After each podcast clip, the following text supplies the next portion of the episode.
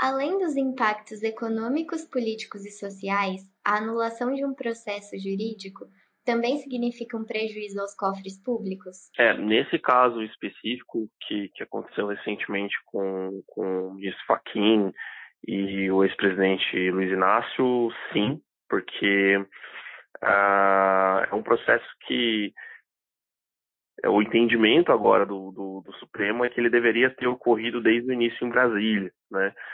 Porém, a, a Operação Lava Jato em si, o, o próprio processo do, do ex-presidente, ele vem se arrastando há algum tempo. Né? A Operação Lava Jato, ela fez quase sete anos, então, é, primeiro, uma operação como essa, ela despende uma série de, de gastos, porque a gente sabe que a justiça em si ela tem o seu custo, né? então é, não só salários, como equipamentos, como manutenção das prisões. Então, o próprio presidente Lula, a Polícia Federal, o ex-presidente Lula, estima que, é, por ele ter uma condição especial, que ele ficava inclusive sem grades né, na, na, na superintendência da Polícia Federal, é, tinha um esquema de segurança, porque acumulavam as pessoas, que o custo da, da prisão dele chegava a 300 mil reais por mês.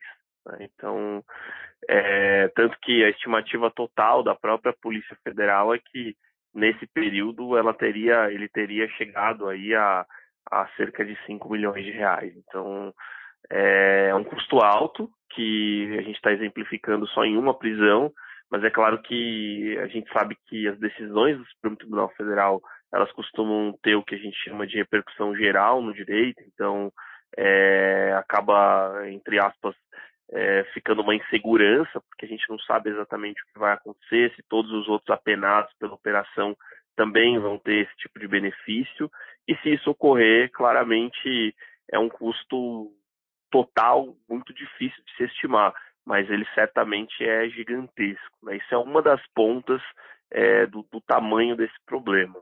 Se o processo voltou a estaca zero, caso ele seja reaberto, significa que vamos ter que ter que arcar com as despesas por uma segunda vez? Então, isso vai depender muito, né, do que, porque o que a gente está falando aqui é que muitas vezes a justiça, ela, é, e nem sei se ela deveria estar, mas ela não está conectada diretamente ao custo social que, que a operação que ela, que ela realiza tem, né. E aí isso vai depender, obviamente, do juiz, se ele vai querer, o novo juiz, se ele vai querer aceitar ou não as provas, é, então, tudo isso, é claro que muita coisa vai ser perdida e foi perdida, falando em termos de, de custo, de, de gasto público, e, e, também tem a questão da própria sensação de impunidade que a sociedade fica, porque uh, o prejuízo estimado lá atrás, né, da, da, da Petrobras, única e exclusivamente em 2015, quando a Lava Jato estava é, bem ativa, era de em torno de 42 bilhões de reais. Então, é, se a gente observar é, o tamanho desse montante e que talvez esse montante não tenha sido ou não seja é, nunca reparado, né, e, e possivelmente ainda tudo que se tenha gasto, parte disso seja perdido e talvez se gaste novamente para não se reparar esse valor. Então, é, é algo que, que chama atenção, né? E tem um outro ponto também, Jéssica, que eu acho que, que vale a gente falar, é que tem um, um, um, todo todo o dinheiro que foi recuperado pela Lava Jato, né? É, a gente sabe que é, ele, ele dificilmente vai ter um, uma mudança em relação a isso, mas é, um, é, um, é uma cifra relevante também, né? Porque com sete anos de operação, é, se estimou uma recuperação de quase 4 bilhões de reais, né?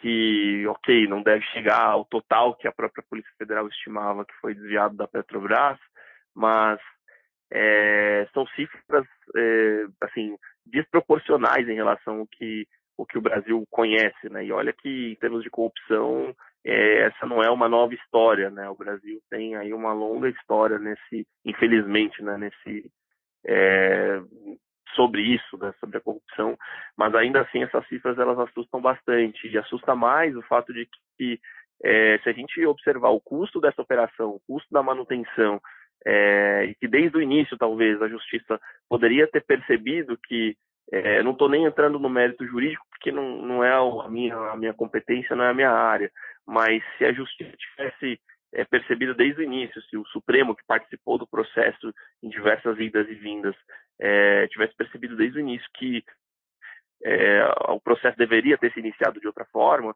é, todos esses recursos públicos dispendidos não teriam sido dispendidos dessa forma. Né?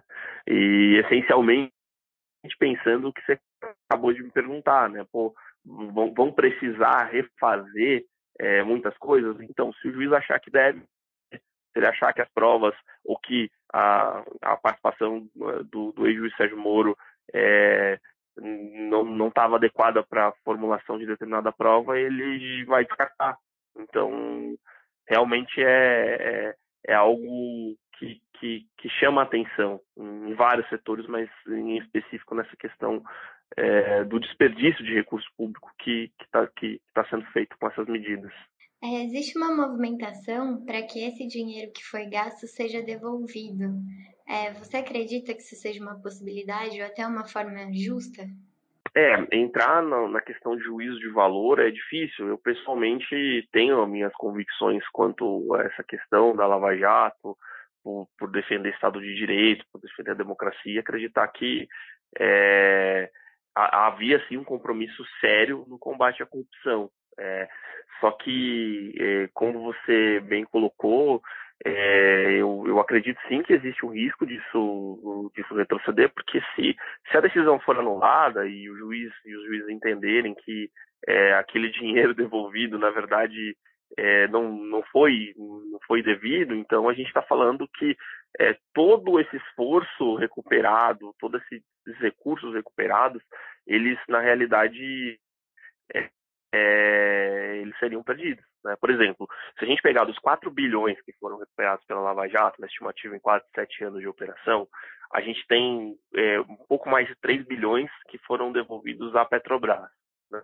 A gente tem aí quase 500 milhões de reais que, que foram para os cofres da União e outros quase 60 milhões que, que foram para a 11ª Vara de, é, de Goiás, que é, enfim, é uma outra operação que envolveu a Valec. Então, é, assim, a gente tem destinações, até mesmo em termos de, é, de recursos que foram revertidos para o público. Né? Então, por exemplo, né, te, teve quase 600 milhões de reais que é, foram utilizados no subsídio para reduzir os pedágios no Paraná.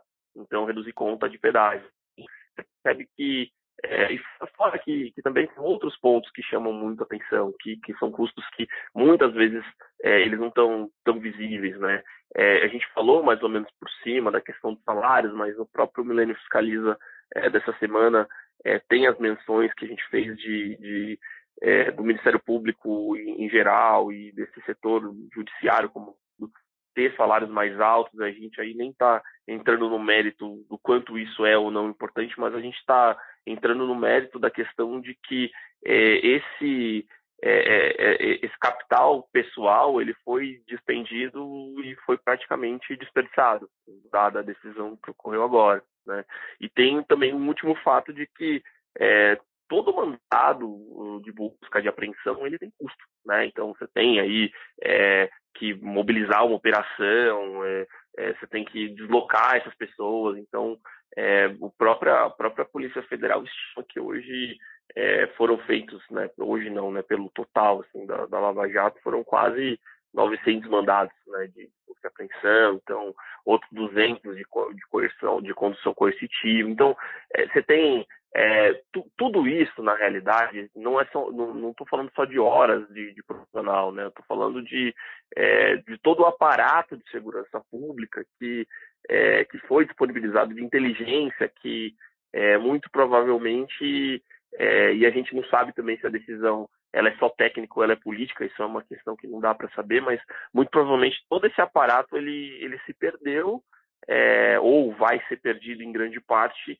e certamente o cidadão brasileiro é que arca com isso, porque é, a gente sabe, a gente fala isso no milênio, o pessoal público está é, tá bem habituado a isso, mas a própria proporção da carga tributária do Brasil, ela já era antes da pandemia muito alta para um país que está ainda em desenvolvimento. Então, é, o gasto hoje é, aumentou bastante. Um cenário fiscal, olhando assim, em termos de contas públicas, que já era de crise e que agora, com uma pandemia que você necessariamente tem que aumentar os gastos, ele piora bastante. Então, desperdiçar recurso público é, de qualquer área é, é, algo lamentável, né? E pior ainda numa questão como essa, voltada para a corrupção, que diretamente é, afeta outros setores do, do, Brasil, a confiança, a, o próprio sentimento de brasilidade, confiança na justiça, então a esperança, a confiança do consumidor. Então,